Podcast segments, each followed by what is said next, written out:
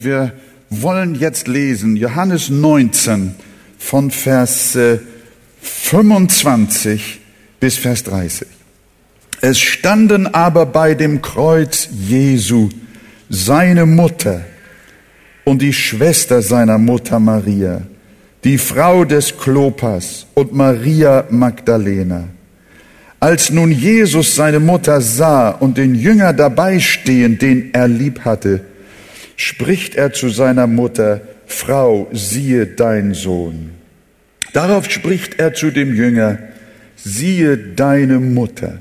Und von der Stunde an nahm sie der Jünger zu sich. Nach diesem, da Jesus wusste, dass schon alles vollbracht war, spricht er, damit die Schrift erfüllt würde, mich dürstet. Es stand nun ein Gefäß voll Essig da Sie aber tränkten einen Schwamm mit Essig, legten ihn um einen Isop und hielten es ihm an den Mund.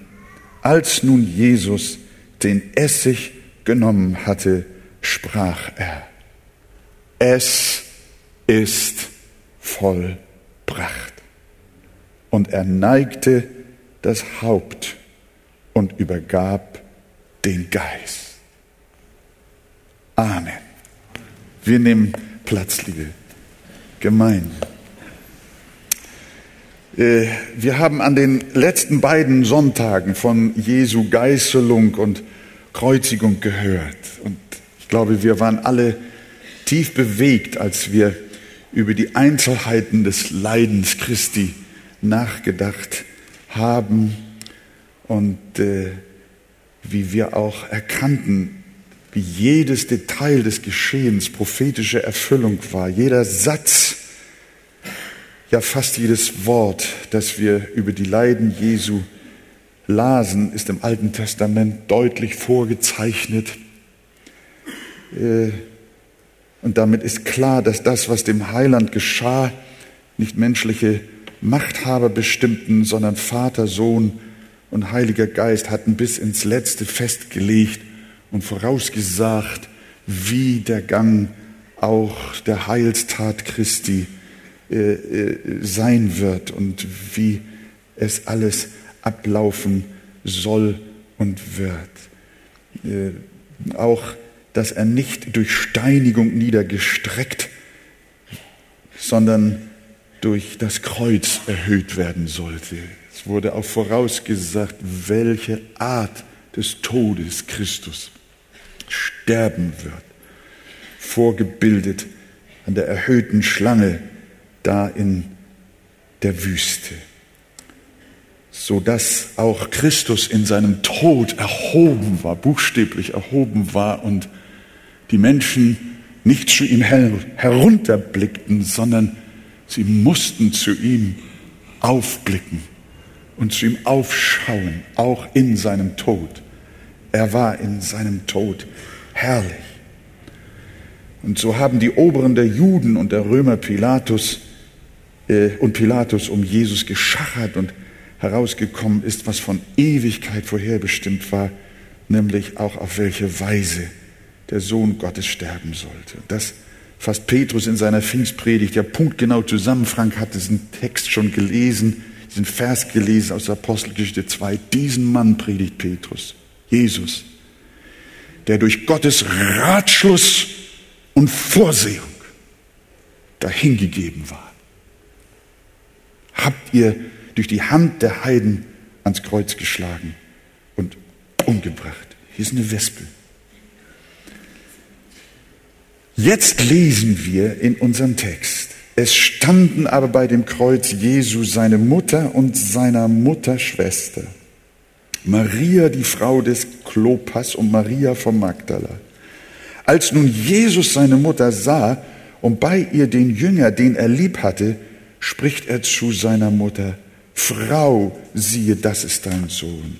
Und danach zu dem Jünger, siehe, das ist deine Mutter.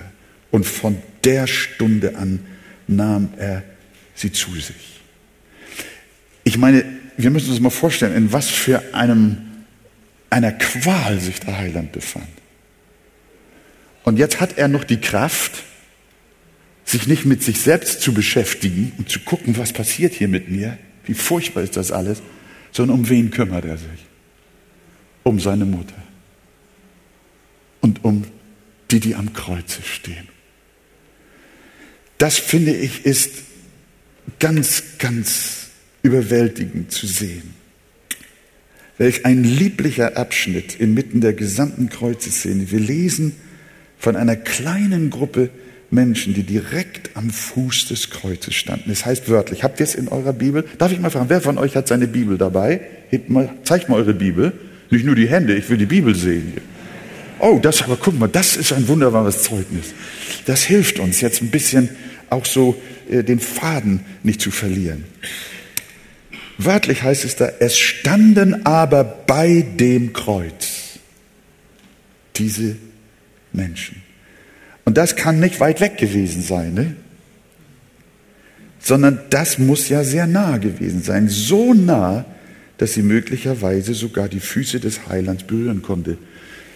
Kluge Menschen haben herausgefunden, dass aus den Zusammenhängen geschichtlicher Art auch, dass die Füße Jesu wohl ungefähr ein, ein Meter über dem Erdboden sich befunden haben, angenagelt an das Kreuz. Und jetzt sagt, jetzt sagt Johannes, und es standen aber bei dem Kreuz. Ganz nah. Am Fuß des Kreuzes. Was Jesus jetzt zu diesen Menschen sagt, das sagt er nicht zu allen, sondern das sagt er nur zu denen, die was? Die ganz nah bei ihm sind. Und weil sie dicht genug am Kreuz waren, konnte er es ihnen auch ganz persönlich sagen.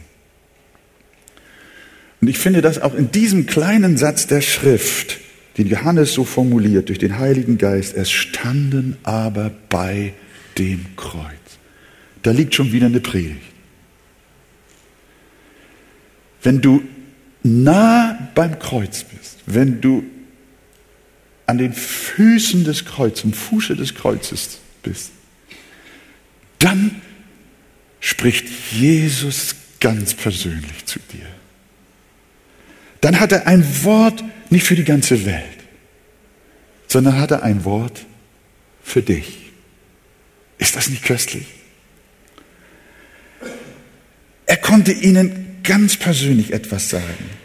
Und das wirft die Frage auf, wo stehen wir? Stehen wir nah beim Kreuz? Evangelium im Zentrum?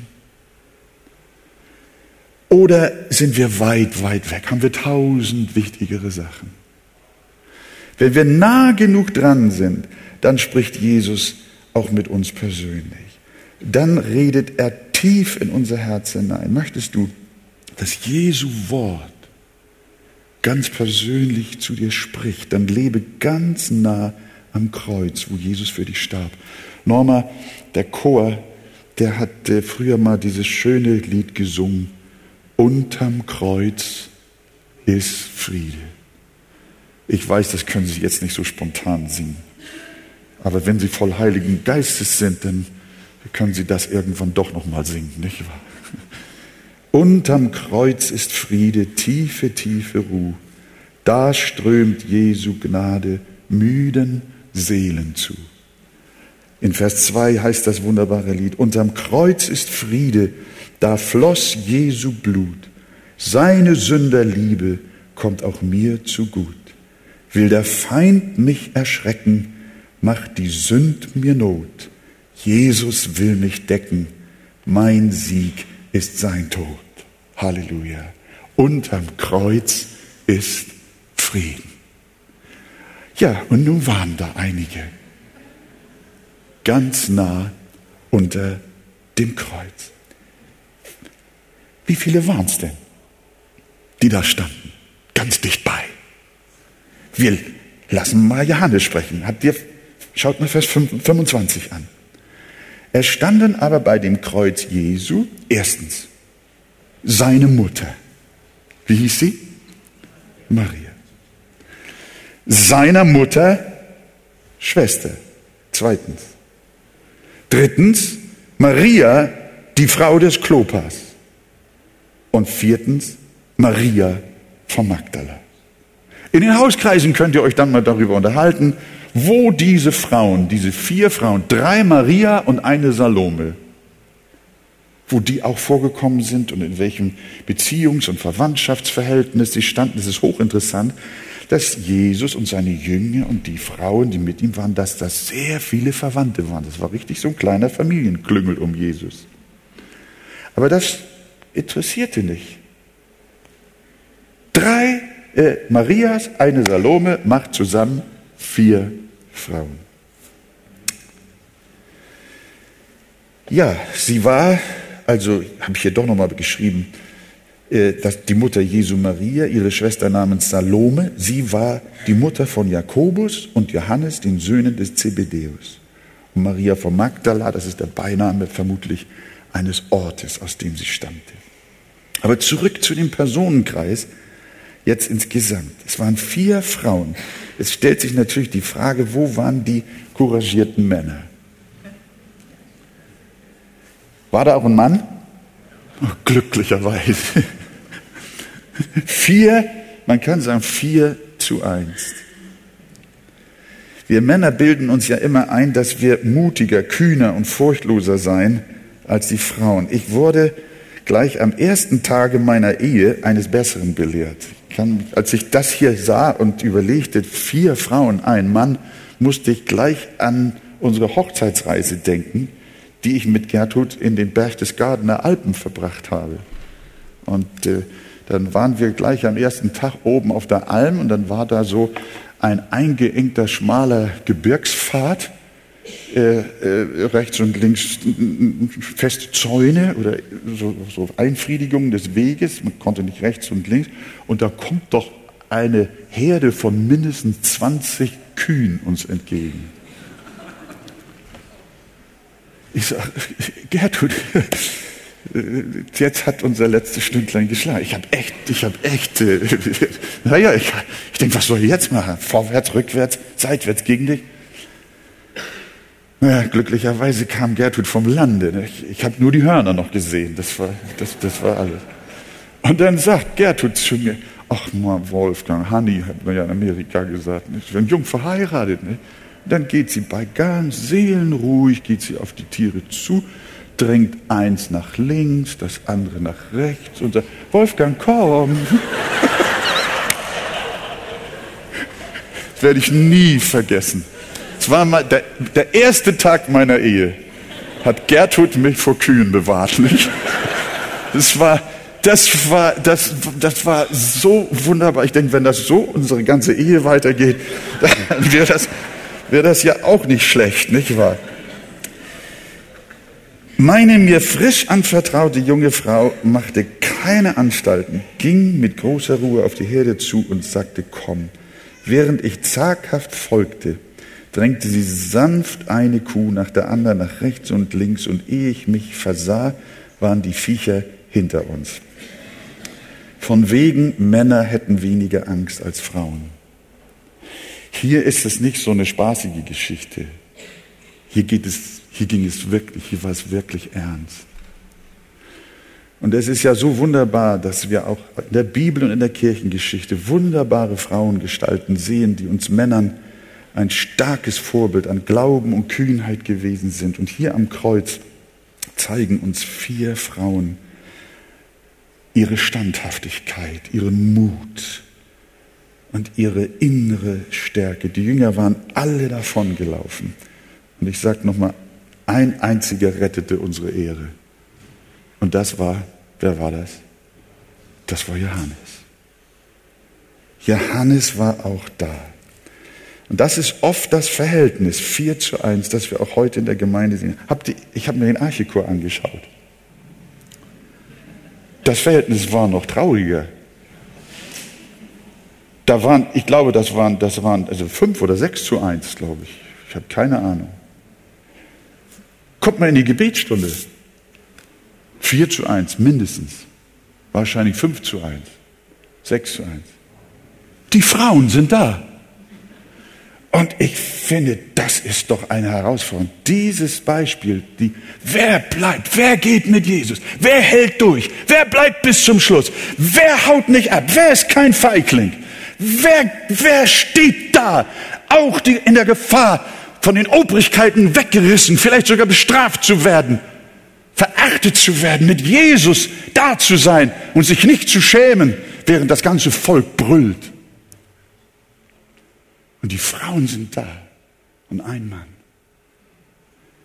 Das Nachholbedarf. Brüder, der Herr ruft uns, wirklich in seinem Namen auch Flagge zu zeigen. Unter den vier Frauen war auch Maria, die Mutter Jesu. Wir kennen sie von der Weihnachtsgeschichte und wir wissen, dass ihr Herz mit tiefer Mutterliebe zu Jesus erfüllt war, nicht? Und nun erlebte sie dies hier. Sie sieht ihr Kind zerschlagen, zerschunden am Kreuz hängen. Könnt ihr, könnt ihr euch vorstellen, ich, ich, ich kann mir nur vorstellen, was das als Vater vielleicht bedeuten könnte, das eigene Kind, den eigenen Sohn, auch wenn er schon erwachsen war, so dargestellt zu sehen. So, das muss ja in ihrer Seele ein Schmerz, ein Mitschmerz hervorgerufen. Da steht die Mutter, die Mutter, die das Kindlein im Bethlehem empfangen, in die Krippe gelegt, von Engeln begleitet, das anbetet wurde. Aber als Maria das Kind zur Beschneidung in den Tempel brachte, da war schon etwas.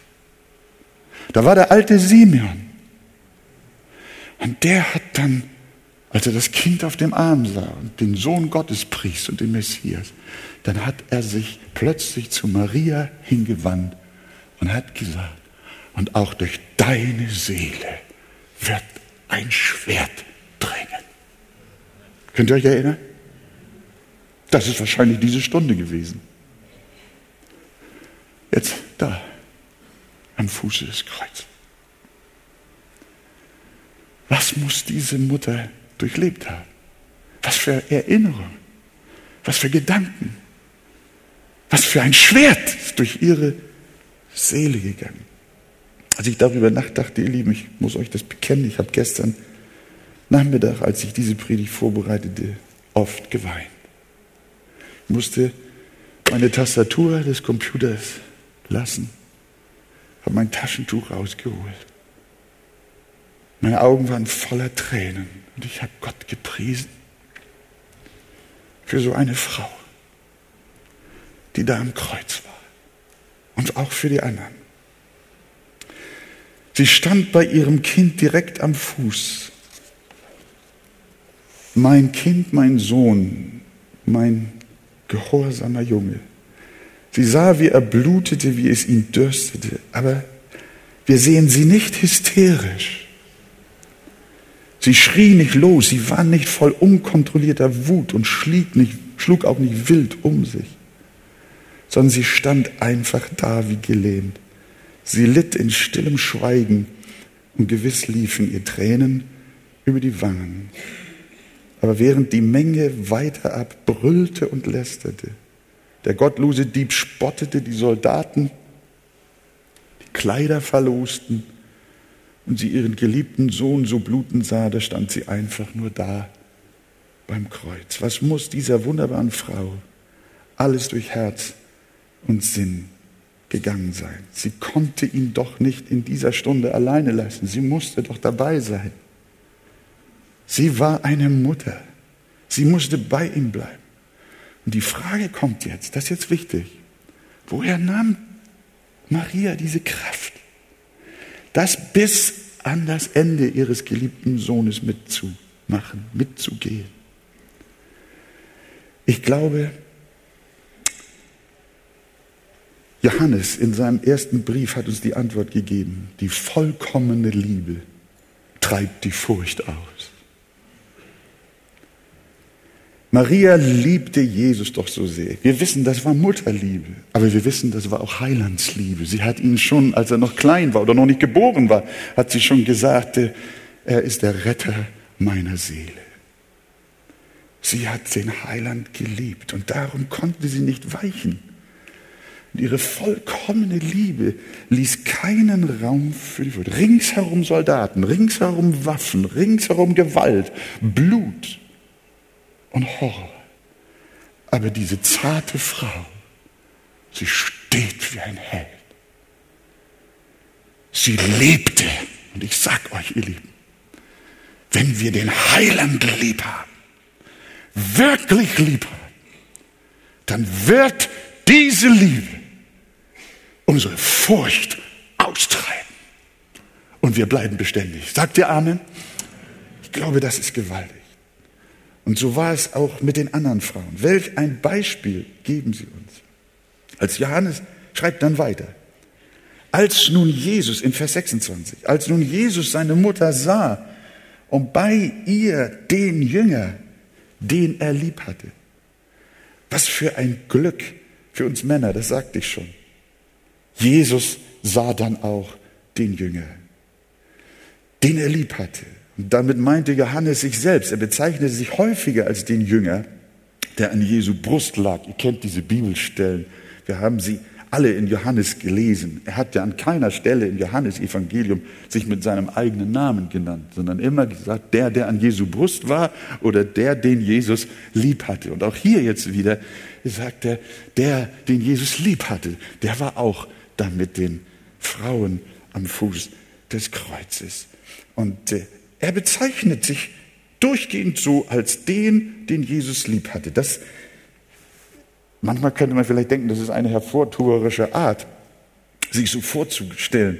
Stellt euch mal vor, ich komme jetzt zu euch und sage, hi, ich, äh, ich bin der, den Jesus liebt. Äh, ja, Mann, was soll das denn jetzt nicht? Aber das hatte, das hatte doch einen tiefen, tiefen Inhalt. Achtet mal ganz genau darauf, wie Johannes sich nennt. Er sagt nicht, ich bin der, der Jesus lieb hat, sondern er sagt, ich bin der, den Jesus lieb hat. Er ist nicht so sehr begeistert davon, dass er Jesus liebt, das gewiss auch. Aber er ist mehr davon begeistert, dass Jesus ihn liebt. Oh, Jesus liebt mich. Später in der Offenbarung, ist hochinteressant, man kann sich da Gedanken machen. Später in der Offenbarung, da schreibt er mehrfach, und ich, was sagt er? Johannes sah die heilige Stadt. In der Offenbarung sagt er seinen Namen. Aber hier, als er seinen Umgang und seine Beziehung mit Jesus beschreibt, da sagt er nicht ich, Johannes, sondern da sagt er, der, den Jesus lieb hat. Ich muss euch ganz ehrlich sagen, das ist eigentlich ein fantastischer Name. Das war die Identität des Johannes und die gefällt mir. Ich würde auch gerne so heißen. Denn ich bin ja auch einer, den Jesus lieb hat. Das ist auch mein Name, so heiße ich auch. Wenn ihr von mir sprecht, sagt gerne Bruder Wolfgang, ihr könnt auch gerne sagen Pastor Wegert, das gefällt mir noch besser. Ach, naja. Aber ihr könnt auch, wenn ihr von mir redet, könnt ihr sagen, der, den Jesus lieb hat. Dann wissen sie alle, ich bin gemeint. Aber nun habe ich das Problem, dass einige andere auch noch glauben, dass sie diejenigen sind, die Jesus lieb hat. Könnte es sein, dass solche hier auch noch sind? Aha, aha, aha. Den, den Jesus lieb hat. Das ist es. Ich bin kein Doktor und kein Professor, aber ich bin einer, den Jesus lieb hat. Das ist mein Titel. Und deiner auch? Ist das nicht schön? Wer freut sich, dass Jesus dich lieb hat? Und das ist wunderbar, ihr Lieben. Das ist unsere Freude. Das ist unser Name. Das ist unsere Identität. Das ist unsere Würde. Und das ist unser Wert.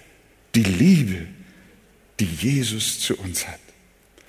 Und nun erleben wir einen Heiland am Kreuz, der uns überwältigt. Jesus ist beschäftigt mit der gewaltigsten Aufgabe, die je jemand im Universum zu erledigen hatte. Äh, verstehen wir? Der Heiland ist dabei am Kreuz, er leidet Qualen, trägt den Sündendruck von Millionen von Menschen. Arbeitet die Erlösung und das Heil der Welt aus. Hat eine Aufgabe, hat einen Job, lass mich das mal so, so pauschal sagen, hat eine, eine, eine, eine, eine Arbeit. Ja, er hat, seine Seele hat gearbeitet, sagt Jesaja. Und er ist voll drin in der weichen, stellenden Tätigkeit für die ganze Welt, Himmel und Erde. Niemand hat je eine solche Aufgabe zu erledigen gehabt wie Jesus im gesamten Universum und zu keiner Ewigkeit, wie hier am Kreuz. Eine titanische Aufgabe, die alle Konzentration, alle Kraft, alle Liebe, das ganze Herz, alles Sein kostet. Und Jesus fängt zwischendrin an, und überlegt, was wird aus meiner Mutter eigentlich? Wo wird sie wohnen? Da habe ich wieder geweint. Jesus kümmert sich auf einmal um meine blöde Lebensfrage, um meine Versorgung, um meine Zukunft, um meine Kleinigkeit. Wir haben manchmal wir haben manchmal heimgehende Geschwister in unserer Gemeinde. Die, die sind sehr betroffen und besorgt. Darum, wie es mit ihren Hinterbliebenen weitergeht. Und machen sich große Sorgen, wie es weitergeht mit den ihren, wenn sie nicht mehr da sind. Hör mal, hat Jesus auch gemacht. Hat Jesus auch gemacht. Er, er ist auf einmal mit dir beschäftigt und behandelt deine kleine Frage, die dich bedrückt. Das finde ich ist Gewalt. Das ist mein Seelsorger. Das ist mein Heiland. Das ist der Sohn Gottes. Aber das ist auch der, der mich lieb hat. Halleluja. Und so sagt er zu ihr, Frau, siehe, das ist dein Sohn. Und danach spricht er zu Johannes, siehe, das ist deine Mutter. Und von der Stunde an nahm Johannes die Mutter zu sich. Hier bekommen wir eine gute Einsicht in das Herz Gottes. Obwohl er die Geschicke des Weltalls leitet und die Ewigkeiten aller Himmel regiert, kümmert er sich um unsere kleinen täglichen Fragen das ist doch ein gewaltiger Trost für uns alle. Wir sind Jesus nicht egal, auch wenn er die Welt regieren muss. Während Jesus schon siegreich in die jenseitige Welt aufbricht, sorgt er noch um die Wohnunterkunft für seine Mutter. Gewaltig. Können wir nur anbeten.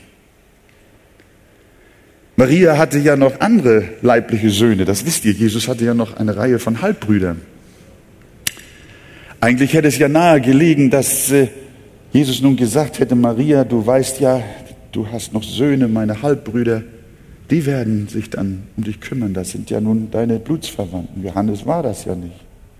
In dem Sinne, in dem engen Sinne. Sie hätten doch eigentlich ihre Mutter versorgen müssen. Aber wir wissen, die Halbbrüder des Herrn waren ungläubig.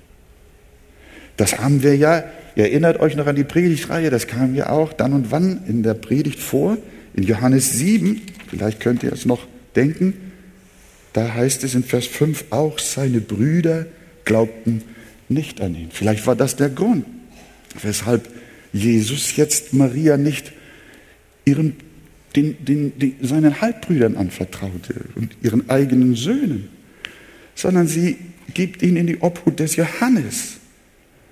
Das zeigt, dass es etwas Größeres als Familienbande gibt, liebe Geschwister. Kinder Gottes, wir alle gehören zur Familie des Allerhöchsten. Paulus schreibt an einer Stelle, 2. Korinther 5, Vers 16, darum kennen wir von nun an niemanden mehr nach dem Fleisch. Das heißt eigentlich, wenn ich Christian hier in der Gemeinde treffe, wenn ich meine Frau treffe, meine Töchter treffe, meine, meine Enkelkinder treffe, sie sind meine Verwandten nach dem Fleisch.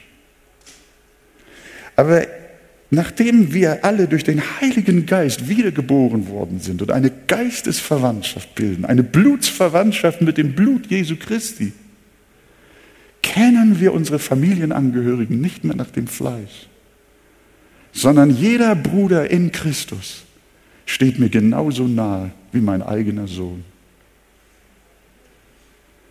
Das ist das, was Jesus geschaffen hat durch das Kreuz. Eine Familie, eine Gemeinschaft, eine neue Verwandtschaft, eine neue Mutterschaft, eine neue Vaterschaft, Brüder und Schwestern in Jesus Christus. Ich glaube, deshalb sagt er, Maria, Johannes kümmert sich um dich. Familienbande sind gut, aber wir sind eine wunderbare Familie. Wir gehören alle zusammen. Liebe Geschwister, wir sollten uns dessen auch als Zugehörige dieser Gemeinde viel stärker bewusst sein. Wir teilen uns nicht auf in Familien und Verwandtschaften und andere Klüngel, sondern wir sind einer in Jesus Christus. Wir sind Brüder und Schwestern und der erstgeborene Bruder ist Jesus Christus, das Haupt des Leibes. Halleluja. Amen. Oh, lass die Liebe wachsen. Lass sie wachsen hier in der Versammlung. Denk an deinen Bruder. Lebe ihn nicht nach dem Fleisch. Kenne ihn nicht nach dem Fleisch. Sondern kenne ihn durch den Heiligen Geist und durch die Liebe Christi. Hier weist Jesus Maria einen Bruder zu. Bezüglich der Brüder, das ist auch vielleicht ein erwähnenswerter Gedanke, bezüglich der Brüder Jesu noch ein kleiner Hinweis. Wir lesen in der Apostelgeschichte von denen, die sich vor Pfingsten auf dem Obersaal zum wartenden Gebet versammelten. In Apostelgeschichte 1, Vers 14 steht, diese alle waren stets beieinander einmütig im Gebet, samt den Frauen und Maria, der Mutter Jesu. Also Pfingsten auf dem Obersaal war Maria wieder da. Die blieb die Frau. Wir beten Maria nicht an. Und wir verehren sie auch niemals in einem Art mitgöttlichen oder Miterlöserstatus. Aber wir schätzen Maria. Sie ist eine wunderbare Frau. Eine Magd Christi, eine Dienerin des Herrn. Und sie ist auch da. Auf dem Obersaal und betet und wartet auf die Ausgießung des Heiligen Geistes. Und wer ist noch da? Wer sagt das? Karin.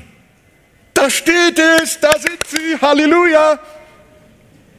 Nochmal, diese alle waren stets beieinander einmütig im Gebet, samt den Frauen und Maria, der Mutter Jesu und seine Brüder. Da waren Jesu Brüder auf einmal auch da bei den Betenden, als sie zu Pfingsten gewartet haben. Im Johannes 7 heißt es noch, sie waren ungläubig, sie glaubten nicht. Und hier heißt es, sie waren da. Offensichtlich haben sich die Brüder des Herrn alle bekehrt und sind zum Glauben an den Messias gekommen. Freut ihr euch darüber? Wir können das jetzt natürlich nur aus dem Zusammenhang, aus diesem ganzen Kontext vielleicht so schließen. Explizit wird es so nicht gesagt. Aber es hat mir Mut gemacht. Die ungläubigen Brüder Jesu waren dabei. Sie hatten doch noch dem Heiland Glauben geschenkt, lebendigen Glauben. Sie beteten mit ihrer Mutter und den Jüngern ihres Bruders. Das macht Mut auch für deine Kinder und für deine Brüder. Ja, und dann weiter. Johannes 19, Vers 28. Dann heißt es, danach, als Jesus wusste, dass schon alles vollbracht war, spricht er, damit die Schrift erfüllt würde. Mich dürstet. Schon wieder heißt es, damit die Schrift erfüllt würde. Denn wir lesen im Psalm 69, Vers 22, Sie geben mir Galle zu essen und Essig zu trinken für meinen Durst. Galle gaben sie dem Heiland gleich, als er auf Golgatha ankam. Es handelt sich hier, äh, Psalm 69, Vers 22, umfasst gleich zwei Ereignisse am Kreuz. Das eine Ereignis war, als Jesus ankam. Matthäus beschreibt das. Kapitel 27. Und als sie an die Stätte kamen mit Namen Golgatha, gaben sie ihm Wein zu trinken. Und was war mit dem Wein? Mit Galle vermischt. Und als er es schmeckte, was hat er gemacht? Wollte er es nicht trinken. Er hat es abgelehnt.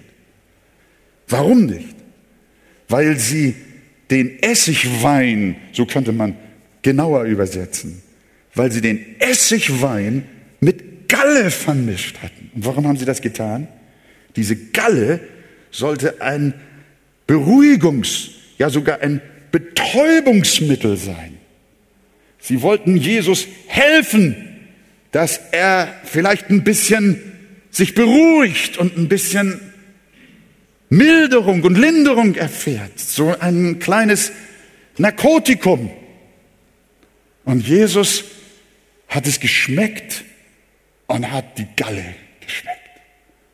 Und er hat es abgelehnt, das zu sich zu nehmen. Er wollte nicht beruhigt werden. Er wollte nicht betäubt werden. Er wollte das Heil für dich und mich in vollem Bewusstsein erleben. Mit voller Gedankenkraft, mit voller Willenskraft, mit vollem Dasein all seiner körperlichen und geistigen Kräfte. Und er trank den Weinessig, den sie mit Galle vermischt hatten, nicht. Und er lehnte es ab. Aber Psalm 69, also David, ist ja ein Lied. David singt vor Hunderten von Jahren. Keine Ahnung, dass ein Kreuzestod jemals in Israel geben wird. Der war nicht üblich. Daniel singt voll Heiligen Geistes und spricht aus, sie geben mir Galle zu essen und Essig zu trinken für mein Durst. Gewaltig. Wie der Heilige Geist auch sogar hier wieder dieses Detail herausarbeitet und es zur wunderbaren Erfüllung bringt. Was geschah am Kreuz genau das. Als Jesus mit den Abschnitten seines Leidens fast durch war, da ruft er, nicht dürstet. Und was tun jetzt die Soldaten? Sie müssen unwissend einer göttlichen Anweisung folgen, denn er wollte auch dieses Detail seiner göttlichen Prophetie erfüllen. Und so wusste der Heilige Geist schon zu Davids Zeiten, dass die Soldaten am Tag der Kreuzigung ein Fass mit Weinessig dabei haben. Das hat daneben gestanden. Das war eine schwere Arbeit für die Soldaten. Die haben geschwitzt in der Hitze. Jesus hat gelitten. Und die Soldaten hatten Durst. Und da haben sie so ein billiges Getränk gehabt. Ein Fusel würde man sagen, nicht alkoholisch. Weinessig. Damit könnte man es vergleichen. Hat den Durst gelöscht. Das war für die Soldaten. Das hatten sie mitgebracht. Und David spricht davon, schon in seinem Psalm. Und da ist das Fass. Es heißt in Vers 29, hier bei Johannes, da stammt ein Gefäß voll Essig. Diese Römer hatten keine Ahnung, dass ihr Weinessig eine viel tiefere Bedeutung hatte. Und sie wussten auch nicht, dass das, was sie jetzt taten, ebenfalls erfüllte Prophetie ist. Denn wir lesen, sie aber füllten einen Schwamm mit Essig und steckten ihn auf ein Isoprohr und hielten es ihm an den Mund. Isop, das kann ich nur streifen, das wäre wieder eine Betrachtung für sich selber. Das ist so ein, eine Pflanze mit büschelartigen Zweigen. Und diese Pflanzenbüschel, die hat Gott schon angeordnet, dass man sie benutzen sollte, um das Blut des Passalams an die Pfosten und die Oberschwelle der Tür eines jeden jüdischen Hauses zu streichen. Am Vorabend des Auszugs aus Ägypten. Hier kommt es wieder vor. Isop, Ein Psalm sagt an einer Stelle, du entsündigst mich mit Isop. Wunderbare Gedanken. Ja, ihr Lieben, ich bräuchte mindestens noch zehn Leben, um die Bibel zu lesen und sie auszustudieren. Wir schaffen es nicht. Es ist so wunderbar. Es ist so köstlich. Viele gesegnete Bibelausleger haben die Worte Jesu mich dürstet auch als sein geistliches Verlangen nach der Errettung vieler Seelen gedeutet. Christus, ich habe eine Predigt von Spurgeon, fünf Worte Christi am Kreuz. Einmal auch unter dem Thema mich dürstet. Eine gewaltige Predigt. Ich glaube, wir haben sie auch im Buchladen. Ihr solltet sie lesen. Und Spurgeon führt aus, dass dieser Ruf, dieser Durst, den Jesus da zum Ausdruck bringt, ein Durst ist nach dem Heil für viele Menschen. Liebe Geschwister, wenn wir sehen, wie Jesus gedürstet hat, wie Jesus Verlangen hatte, so lasst uns auch Verlangen haben, Sehnsucht haben nach der Errettung von Menschen. Und wenn wir das hier so euch nahebringen und das erklären und das euch zeigen, dann möchten wir, wie Paulus es auch einmal formuliert hat, wir möchten euch Christus vor die Augen malen dass ihr ihn seht und dass ihr ihn erkennt durch den Heiligen Geist, durch eine innere Offenbarung und eine Mitteilung. Und dann siehst du auch auf einmal den Heiland. Und dann wirst du heute gerettet. Und dann kommst du zum Glauben, wie die Halbbrüder Jesu, von denen es zunächst hieß, und sie glaubten nicht. Aber dann hast du sie zu Pfingsten wiedergefunden. Da waren sie mitten dabei.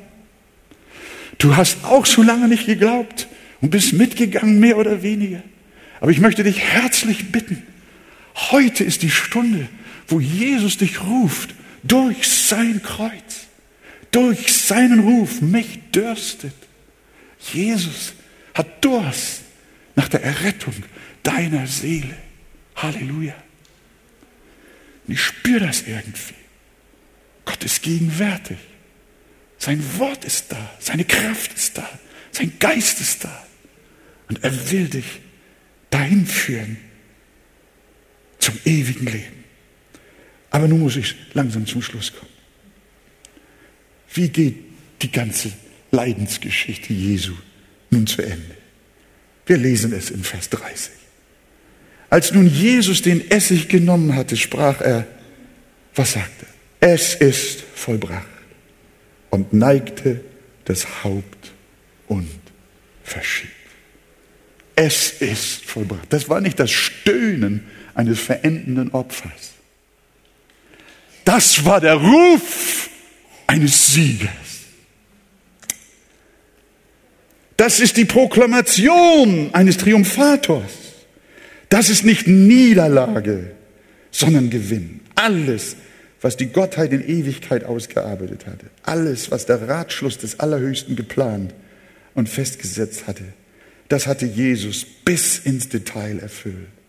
Jeden Punkt der göttlichen Vorsehung war er durchgegangen und hatte alles erledigt, sodass er zu Recht ins Universum, in die sichtbare und unsichtbare Welt rufen konnte. Es ist vollbracht.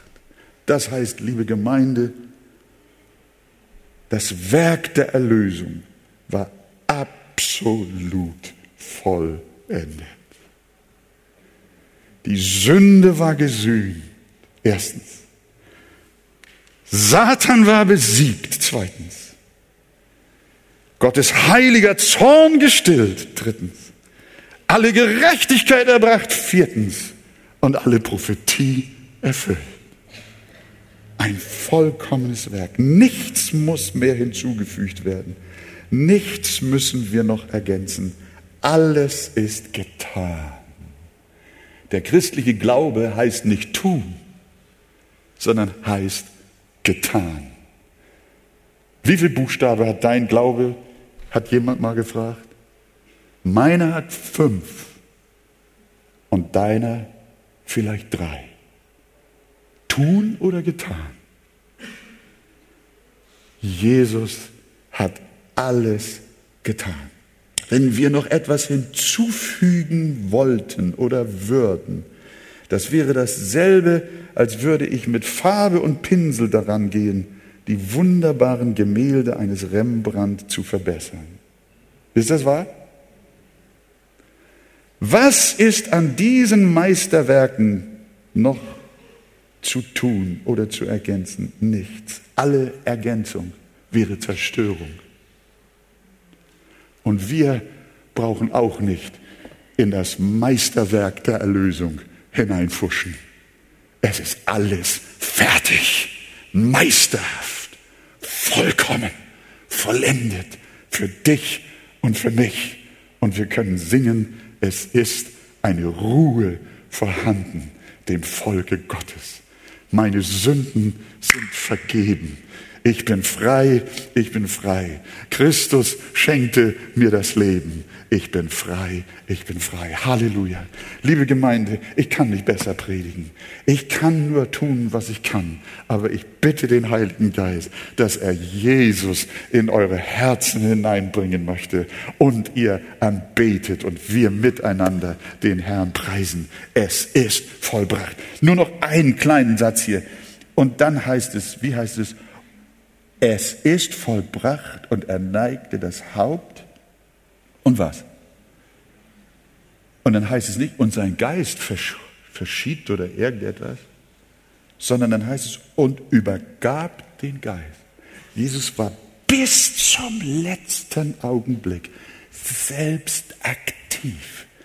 Er hat selbst gehandelt und er übergab selber den Geist.